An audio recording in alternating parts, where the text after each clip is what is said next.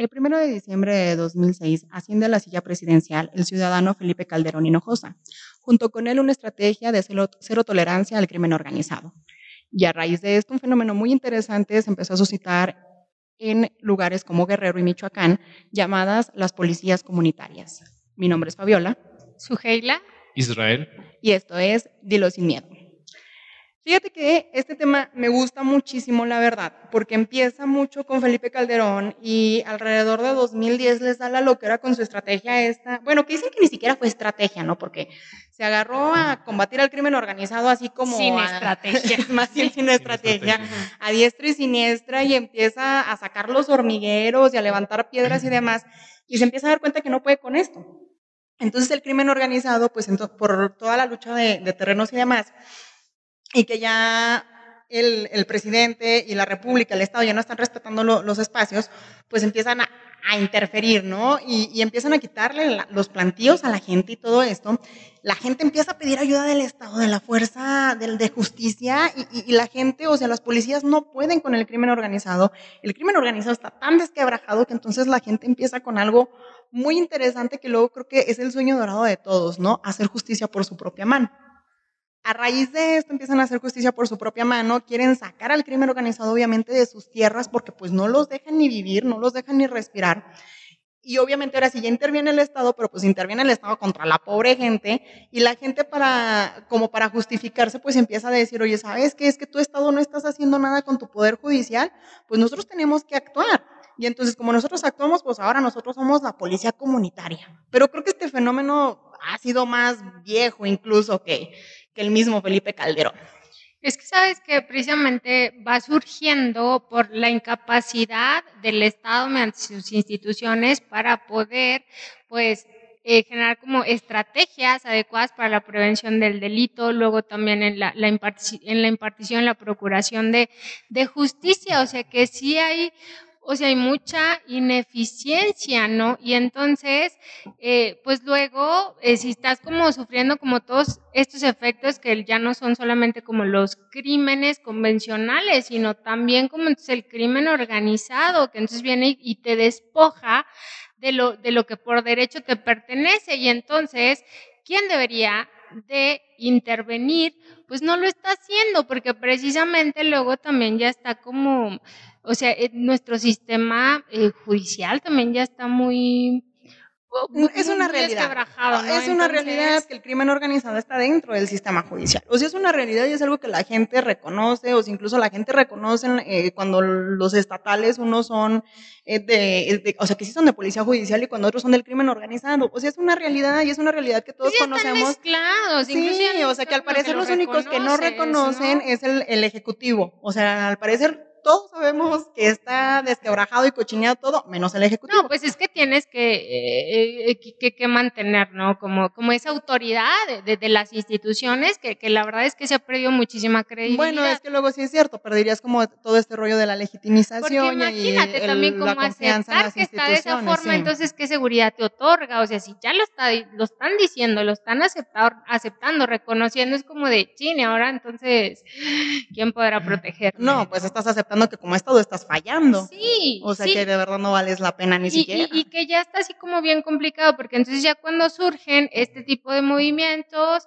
de práctica, se van extendiendo y entonces, ¿cómo lo paras? O sea, ¿cómo lo detienes cuando se va como incorporando, arraigando tanto en las comunidades? Porque incluso fíjate que lo está leyendo como algo de, de, de- de cómo surgen también en, en ciertas comunidades, sobre todo al, al sur, eh, de que se empezaba, se cometían como ciertos delitos y entonces tocaban las campanas de, de las capillas, la gente salía, se reunía en la plaza y entonces, ¿saben qué? Este, agarramos como a este que cometió ciertos delitos y entonces la comunidad decidía cuál iba a ser el castigo y entonces recolectaban firmas de que, ah, no, pues se decidió que pues vamos a, a acabar con su vida. Se firman, hasta tenían como un acta, ¿no? Porque ellos decían, es que saben que eh, el Estado no nos está escuchando, nos está ignorando, entonces nosotros vamos a generar nuestras propias leyes. Yo creí que era broma este rollo donde gritaban así de ¡línchenlo! Y al parecer no, ¿verdad? Porque incluso fue como en el 96 un caso, como el caso más sonado, creo que era el nombre Juan Soler, porque aparte se grabó la escena que fue un presunto violador y entonces pues lo quemaron vivo, lo golpean, lo queman vivo, entonces se graba todo, empezó a salir como en, en las diferentes televisoras.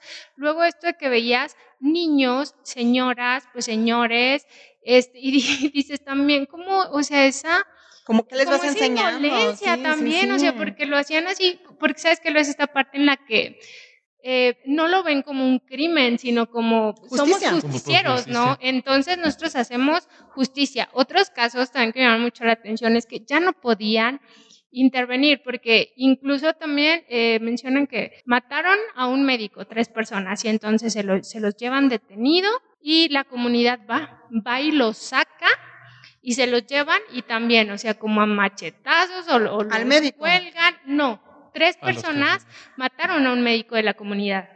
Ah, ok, entonces toda la comunidad va por se levanta, claro, Ya los habían llevado, los tenían detenidos, y entonces ellos van y los sacan, o sea, se los llevan, ¿no? Y entonces, eh, pues también, o sea, los, pues los linchan, ¿no? U otro en el que llega el presidente, porque tenían ya también a uno, y les dice, ¿saben qué? Me lo entregan y de, no, o sea, ¿quiere que, que se muera nada más uno o qué? Y pues el, el, presidente se retira mejor, ¿no? O que... Se lavó las manos, de plano. Sí, se retiró, porque entonces fue como, de, pues me están amenazando, entonces pues me voy, ¿no? O incluso te digo, o sea, ¿por qué hacen eso? Van y sacan a las personas cuando ya están en prisión. Te digo, otro caso también que los tenían y y llegan y nos lo entregan y el agente fue como de, no, pues saben que pues llévenselo porque pues entonces yo luego voy a perder a más agentes, pues mejor una vida por, por ocho o diez que me pudieran quitar, ¿no? Y agarran al, al, delincuente, eh, lo, lo, amarran de, de, los pies y se lo llevan arrastrando para lincharlo también como, como en la plaza. Entonces digo, o sea, todas estas cosas donde ya ha superado como o sea, todos empiezan por esta incompetencia del Estado de poder ejercer el poder judicial y como la gente ya está tan desesperada y tan nefastiada, se agarran el linchamiento y demás. Y que no se siguen tampoco como, porque tiene que existir como estos procedimientos desde un tema de legalidad, ¿no? Porque luego también mencionaban de uno, dice, lo tuvieron 10 horas colgado, asoleado, y entonces ya llegan eh, los policías, se los quitan pero entonces nadie fue y, levantó una denuncia. O sea, entonces pues tuvieron que liberar a, la persona, ¿no? Porque entonces pues si ya nadie viene a denunciar, pues ¿cómo lo, lo tenemos aquí? ¿Sí sabes? O sea, como su forma de, de, de México mágico. Es otro. Sí, como tus propias... Eh, justicia por tu propia mano. Pero entonces, o sea, no puedes como justificar un, un acto con otro, ¿sí sabes? Lo puedes entender, porque precisamente tiene que ver con todo este hartazgo social también que, que existe, que no se, ha, no se ha solucionado, no se ha atendido y entonces ya como que te va superando. Pero entonces, lo, ¿cómo detienes estas prácticas? ¿Cómo dices, oiga, no es así?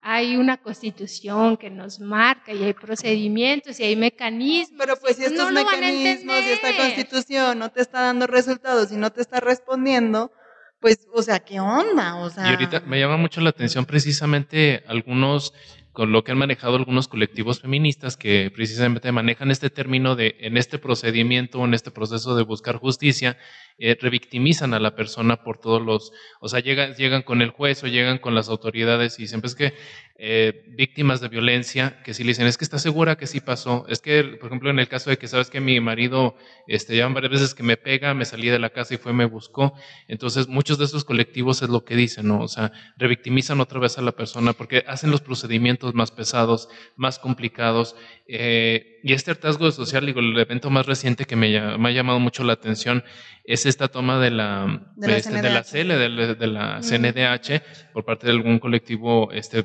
feminista que estaba apoyando a los padres de víctimas de la violencia, este, algunos padres de familia que, eh, algún padre de familia que exigió justicia por una una de sus hijas que fue abusada por un eh, funcionario público y este, para la aclaración de la cuestión de los feminicidios, que responde mucho a toda esta cuestión también de los... Sí, pero entonces, o sea, aquí realmente eh, bueno, es que ya ni siquiera son culpas.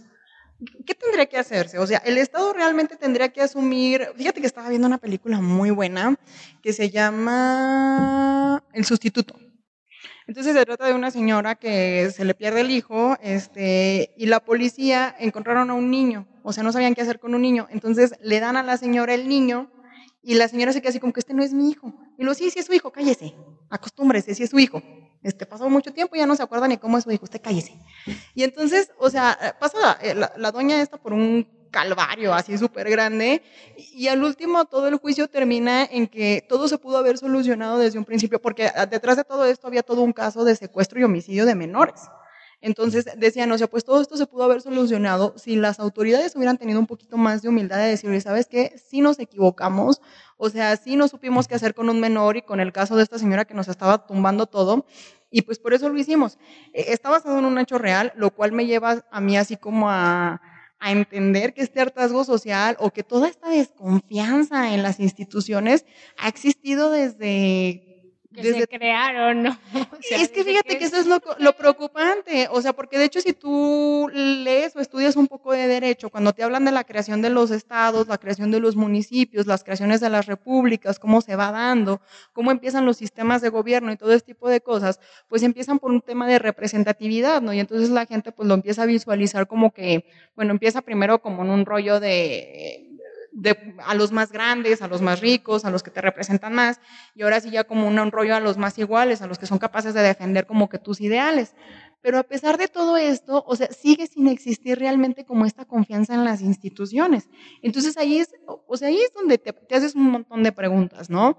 Y yo creo que las principales podría ser como el hecho de, bueno, si estás tan inconforme con la manera del Estado de gobernar y demás, pues entonces, ¿cuál sería como la mejor forma? Porque aparte creo que esta película está rodada en Estados Unidos y es un caso de Estados Unidos para todos aquellos que piensan que nada más aquí en México, cochino, maligno, pasan este tipo de cosas. No. O sea, pasa en todos lados. Hay casos de linchamientos en todos lados, en todos los países, en todas partes del mundo. es más como en, se da más como en América Latina, ¿no? Y que va cambiando también como un poco por, o sea, como los contextos o a lo mejor como las formas, ¿no? Más bien las formas, porque sobre todo empezamos a hablar de un tema en donde, uno, eh, se escucha un poco despectivo, pero empezamos por los niveles educativos y después por los accesos a las personas de lo que les dan, ¿no?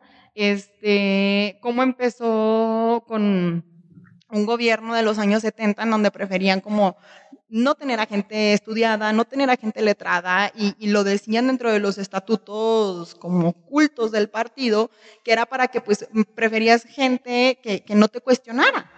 Entonces era más sencillo tener gente que no cuestionara, era más sencillo tener gente ignorante, era más sencillo tener gente que estuviera así.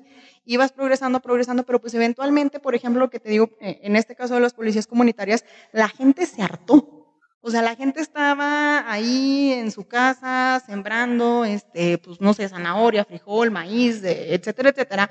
Y llega el crimen organizado y, órale, salte y estas tierras son mías, y estas tierras son mías para la, la, el planteo de, de, amapola, de marihuana, etcétera, etcétera, etcétera. Y la gente así como de, oye, o sea...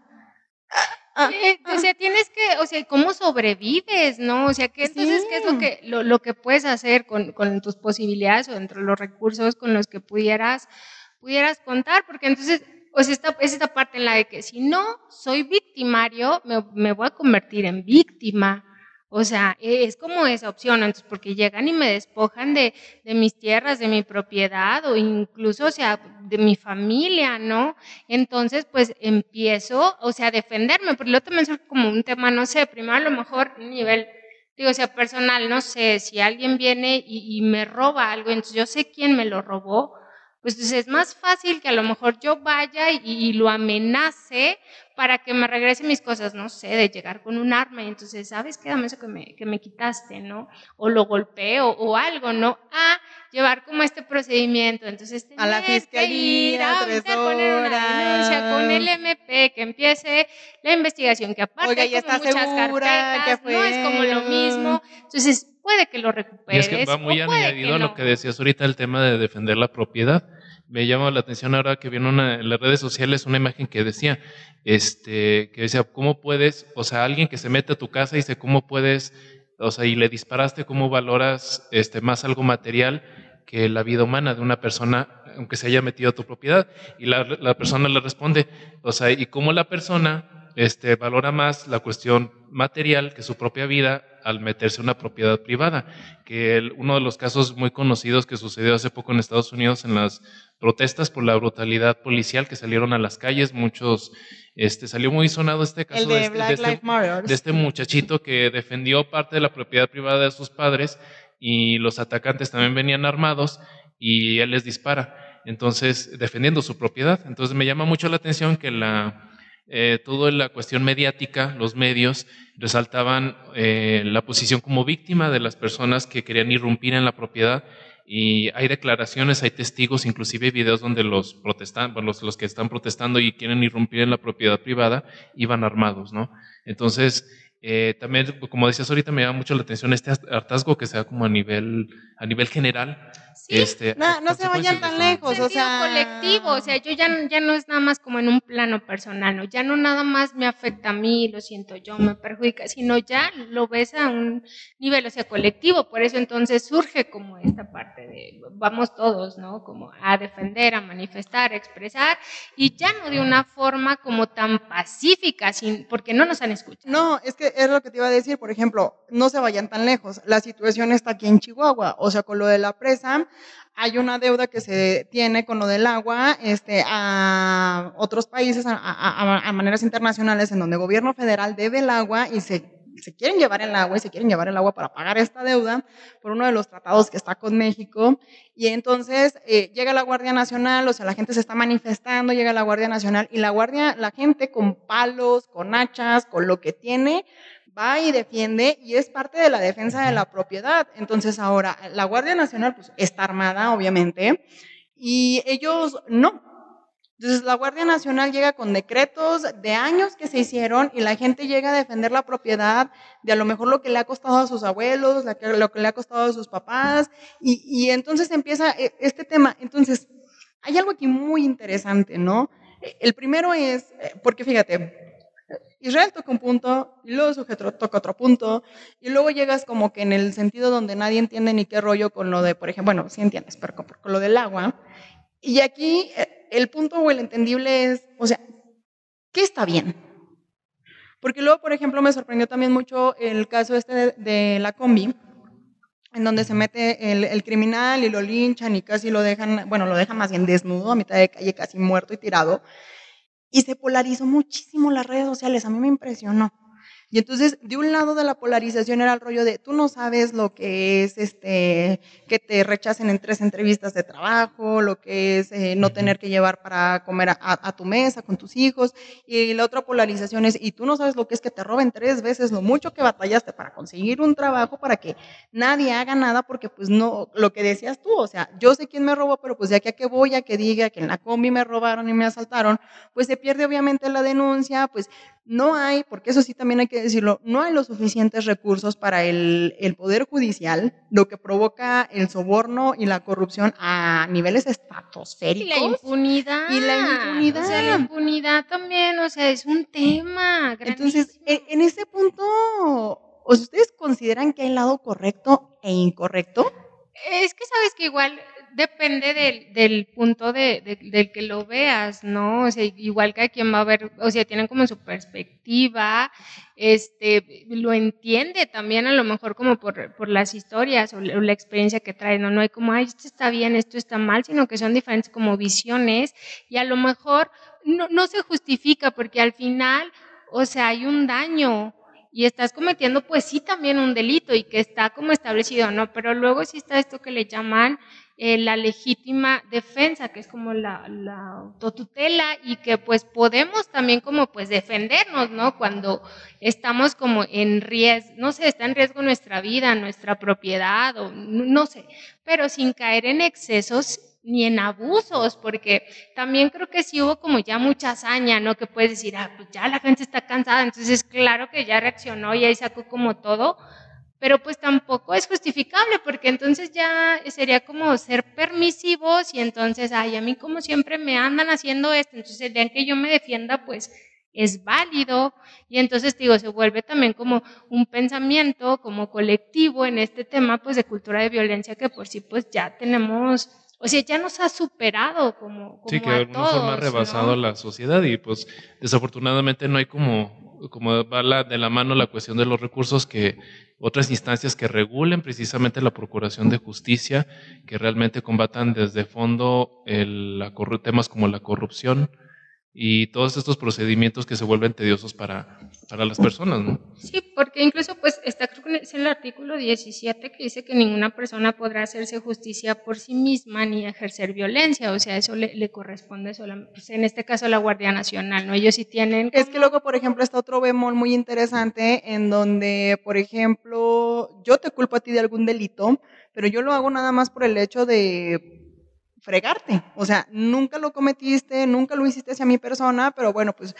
como entonces, es que fíjate que está bien interesante, la verdad, o sea, a mí se me hace muy interesante todo este tema, porque por un lado el hartazgo de que todo lo que te hicieron a lo largo del tiempo, cómo está mal todo, y luego entonces del otro lado empieza el asunto este de, bueno, ok, eh, ya acertaron y demás, bueno, ya vamos a creerles a todos a diestra y siniestra. Y entonces se vienen a soltar todos estos rollos en donde cualquier persona puede hacer denuncia y esta denuncia puede caer en linchamiento aunque no sea verdad.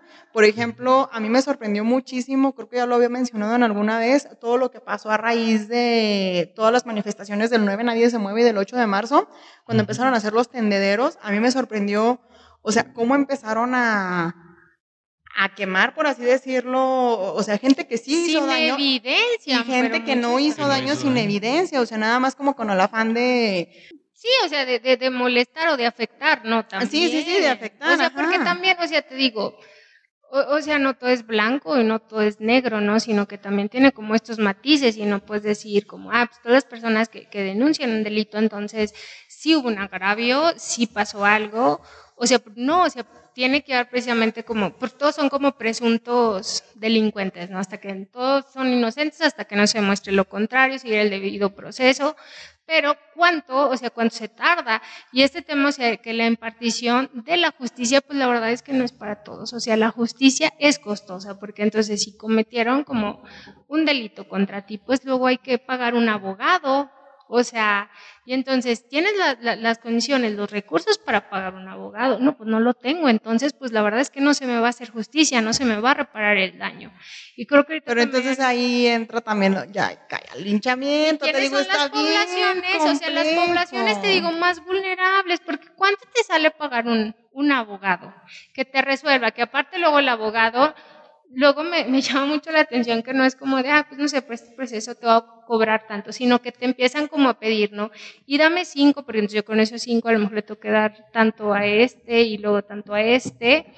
Y luego, ay, ahora dame diez, porque entonces también igual una parte va como para el juez y como todo, todo eso, ¿sí sabes? Entonces, pues es costoso, o sea, que en el tema de que se te haga, de que se te haga justicia. Y creo que ahorita en el tema de la inseguridad, o sea, sí ha crecido mucho, porque lo pese a que nos dicen de, ay, vamos mejorando en seguridad. No, no, vamos personas, en el año más violento, de hecho. Y las personas nos seguimos sintiendo inseguros. Y entonces, ¿qué está pasando? O sea, que que pues se decide mejor cerrar calles, como subir como bardas, ¿no? O sea, te ahorita los fraccionamientos privados, que a lo mejor contrates a los policías pues privados. Oye, a mí me sorprende, por ejemplo, cuando yo era pequeña, el tema con la policía era como de, ahí está la policía, y pues te va a cuidar, ¿no? Y, que siempre que te sientas, que estés perdido, que te sueltes de la mano de mamá, pues ve con el policía, busca un policía y el policía te va a cuidar. Y ahora, por ejemplo, con, con, con, los, con los sobrinillos, a mí me sorprende que vean al policía y, y, no toda la reacción completamente contraria. O sea, como si vieran a un narcotraficante, como si vieran a un delincuente, como si vieran, etcétera, ¿no? O sea, eh, con este temor, porque es el temor, a lo mejor sí, muy probablemente inyectado de, de otras generaciones hacia ellos, de lo que ven y demás, pero te sorprende, ¿no? O sea, cómo de verdad la confianza en instituciones, cómo la confianza en el Poder Judicial va decayendo de manera garrafal. Y entonces ahora sí vamos a aventarnos más, porque lo que va a pasar el día de mañana, por ejemplo, dentro de las manifestaciones que comentas, pues mucha gente habla del hartazgo de que nunca les respondieron, de que nunca les resolvieron. Pero al sur, eh, estas manifestaciones terminaron en, o sea, ya el agravio de, de, comercios privados, o sea, de empresas, de, localitos, de negocios privados, que no es lo mismo que, por ejemplo, el grito de guerra que, decían de, los monumentos, que eso sí es parte del Estado, que eso sí es parte de las instituciones, o sea, no, ya empezó el agramiento a, a, a particulares, a, locales y, y demás, entonces te quedas con el punto de, o sea, qué tanto cuánto es correcto, hasta dónde sí, hasta dónde no, pero luego sí sí entienden, pero luego no entienden, pero luego después este, nadie siente hasta que no le tocan lo propio o, hasta que no te tocan lo propio no te duele y, y, es muy complejo, o sea, si las autoridades respondieran de la manera en la que se debe, pues ah, ah, no sé, no estaríamos en estas situaciones donde la gente realmente está en la analogía de quebra la nariz para que quede bien. Y además, por ejemplo, cuando el gobierno mismo, o sea, se echa un poquito el clavado cuando dice que no son temas prioritarios, ¿verdad? Que ya lo dijo una vez el presidente, que ese tipo de temas no están dentro de la agenda este, a trabajar. Entonces la gente se crea este, se magnifica un poquito más estas emociones hacia estos colectivos. O sea, se empieza como, si es que si no, o sea, se empieza como a desbordar y entonces ya luego es como muy difícil o como otra vez volver a controlar, pero pues sí, o sea, la delincuencia sí debe de ser no sé, acotada, combatida y, prevenida, pero pues sí dentro de una legalidad. Pues, se pues. supone, pero cuando haces ojos ciegos, a que los números están en aumentos, de los números rojos están en aumento. Se tienen que implementar, o sea, políticas y asignación como, como de recursos, pero digo, o sea, sí se tienen como que voltear a ver porque es un problema. Pero sí dentro de, o sea, sí es la legalidad, porque si no, entonces vamos a volver como a la ley del... Fíjate que aquí estaría algo... Ojo por ojo y diente por diente. A la ley del talión, tailón. Sí, tailón, tailón, tailón. Fíjate que aquí, a mí lo que se me haría muy interesante y sería como una discusión muy buena para las autoridades sería como el castigo directo a las personas que empiecen... Eh, la actuación mal, no tanto cuanto a civiles, sino más bien a policía, autoridades corruptas. O sea, si realmente se viese desde arriba el castigo a las autoridades, creo que empezaría mucho a frenarse el tema de, de la impunidad, de la corrupción, este, y sería una manera, o sea, como de empezar pues bueno, decía el presidente, no empezar a barrer desde Digo, el presidente lo alegó, exacto, lo alegó en muchas de sus campañas que quería barrer desde arriba. Yo lo único que veo es que nomás está echándole agua a la tierra y está haciendo un lodadero bien cochino en las escaleras. Sí, no, y que, y que pues también como están como muchos involucrados, pues sí se van como... Pero es que terminan en favores políticos, claro, terminan se hace en más cuánto te costó de combatir. Y entonces luego sí es como esta parte preocupante y triste de que luego sí tienes como elementos ejemplo, policías como igual muy valiosos, que sí arriesgan su vida, que sí tienen vocación, pero entonces se ven como opacados por estos otros que, este, pues, corruptos, ¿no? Y entonces, pues luego si te quedas, o sea, la imagen eh, que se manda o el mensaje que se da, pues es, es, este, ¿no? O sea, como el buscar cada quien como sus intereses, pero yo creo que sí es importante seguir señalando, seguir expresando, o sea, no, hay como de otra, ¿no? O sea, para que sí se generen como mecanismos más eficaces y poder pues pavimentar también la ruta de los procesos pues más civilizados, ¿no? Y en este tema, eh, no sé, la libertad del Estado, el Estado de Derecho y pues también como la paz social, ¿no? Eh, la verdad es que está sumamente complejo porque empieza todo desde institución, a nivel Estado, a nivel este, corrupción, nepotismo, impunidad eh, y todos los males y defectos que pueden alterar y ensuciar como que todas las instituciones. Pero sin duda alguna, si no se frena, si no se empieza por allá, la verdad es que el Estado de Derecho va a acabar más desquebrajado de lo que está. Y ahorita con la situación que estamos viviendo a raíz de la, bueno, de la situación sanitaria, con la pérdida de empleos, este, estamos hablando de un diciembre, un enero turbio. O sea, sumamente turbio, porque entonces ya no va a haber como el respeto de la justicia, o sea, ya va a haber como todo el tema del desempleo, todo el, el, asunto este día de la economía, ahora sí que se venga con todo lo, lo desquebrajado, con todo lo que quedó y demás, y la verdad es que si las instituciones no empiezan a demostrar que tienen la capacidad para solucionar los problemas que debe de solucionar el Estado, es que sí vamos a estar en serios y graves problemas. Pero bueno, mientras por ahí este, me gustaría saludar a Pedro Grajeda, a Miguel Martínez. A René Villa, a Gustavo Eduardo González Navarro y a Edwin Nájera también, que por ahí ya nos empezaron a seguir en Facebook. Pues ahí de todos aquellos que este, nos andan eh, haciendo como un poco más crecer el proyecto para que nos animen a seguir aquí, que nos digan de qué quieren hablar. ¿Quieres mandar un saludo, Isra? Tienes cara de, ilusión de querer mandar un saludo. ¿A quién quieres Pues más que nada la invitación a que sigan compartiendo precisamente todos estos contenidos para crear un poquito más de, conciencia acerca de estos temas, que es algo como muy importante. Y bueno, a todos los seguidores de este, de este programa, de este podcast muy interesante y que la misma gente vaya aportando también temas a tratar este, y es muy interesante poner sobre la mesa estos temas, como decían ahorita, que a veces son medio complicados, son medio incómodos, pero como que, y tomo, me quedo con lo que decíamos al principio, que son temas que ya nos están rebasando y se tienen que tocar y se tienen que, que evidenciar y se tienen que hablar. Pues bueno, agradecemos a Isra que nos volvió a acompañar. Este, eso quiere decir que para todos ustedes que nos escuchan y tienen como algo interesante que decir, pues son bienvenidos. La verdad es que todo el mundo es bienvenido a decirlo sin miedo. Muchas gracias, Isra, por volvernos a. Muchas gracias por la invitación. Y pues a ustedes los invitamos a que lo digan sin miedo y esto fue todo. Hasta luego.